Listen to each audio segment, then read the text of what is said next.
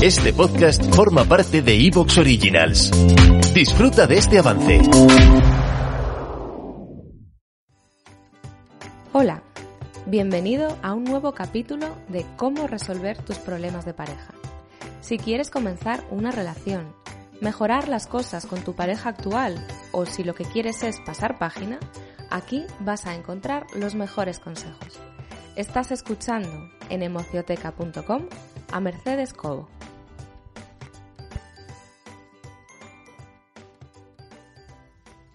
Hola, parece que lo suyo sería recibir lo mismo que damos, o al menos algo parecido.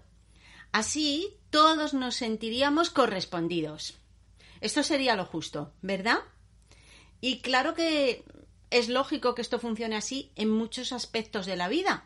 Fíjate simplemente que el dinero precisamente se inventó con la idea de intercambiar bienes y servicios de manera justa.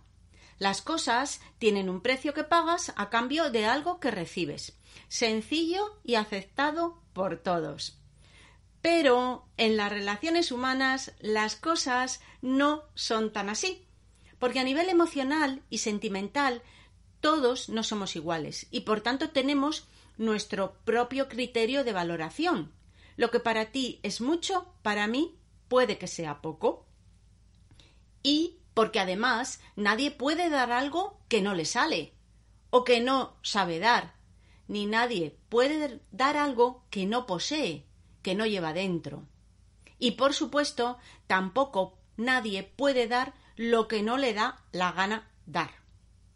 Total, que este intercambio equitativo que todos esperamos cuando damos a los demás resulta que no funciona y muchas veces no recibimos en la medida que damos. Y por si esto no fuera poco, vienen los sentimientos y en concreto el amor. Ya para terminar de hacernos más complicada esta justicia que todos buscamos. Así nos pasa que cuando damos sin ser conscientes de lo que damos y por qué lo hacemos, luego, si no nos corresponden, nos quedamos tocados, resentidos. El episodio de hoy se titula ¿Por qué no me das lo mismo que yo te doy? O lo que es lo mismo, siendo tu pareja, ¿cómo es posible que yo te dé tanto cariño, haga tantas cosas por ti, sea tan comprensivo, tan comprensiva, sea paciente? ¿Cómo es posible que te lo haya dado todo y después tú no me correspondas?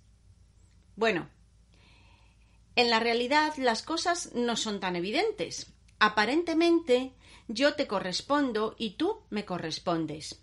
Lo que pasa es que esta desigualdad entre dar y recibir sale a la luz cuando me toca dar más de lo que me sale darte. Te voy a poner unos ejemplos para que veas a qué me estoy refiriendo. Pero antes te recuerdo que cuentas con tu consulta telefónica gratuita. No tienes más que reservarla entrando en emocioteca.com en la opción de contacto. Yo te llamaré el día y la hora que tú reserves. Vamos con el primer ejemplo.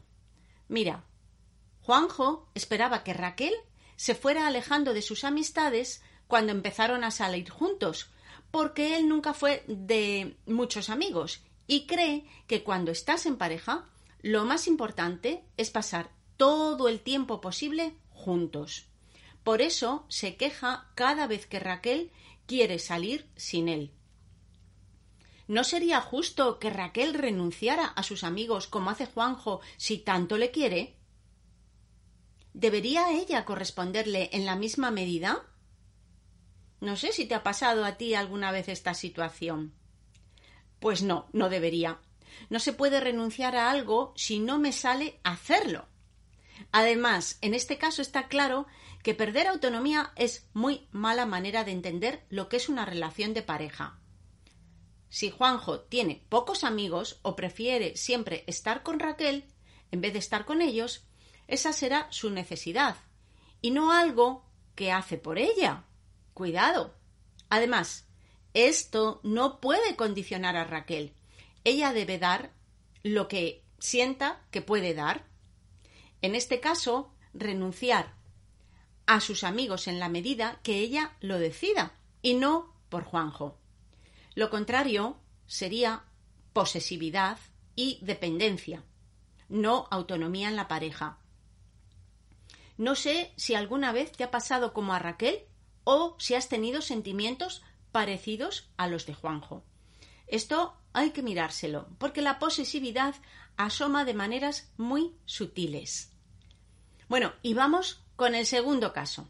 Mira, Rocío es muy cuidadora y cuando conoció a su chico, él estaba pasando un mal momento. Se acababa de separar y su hija era muy pequeña.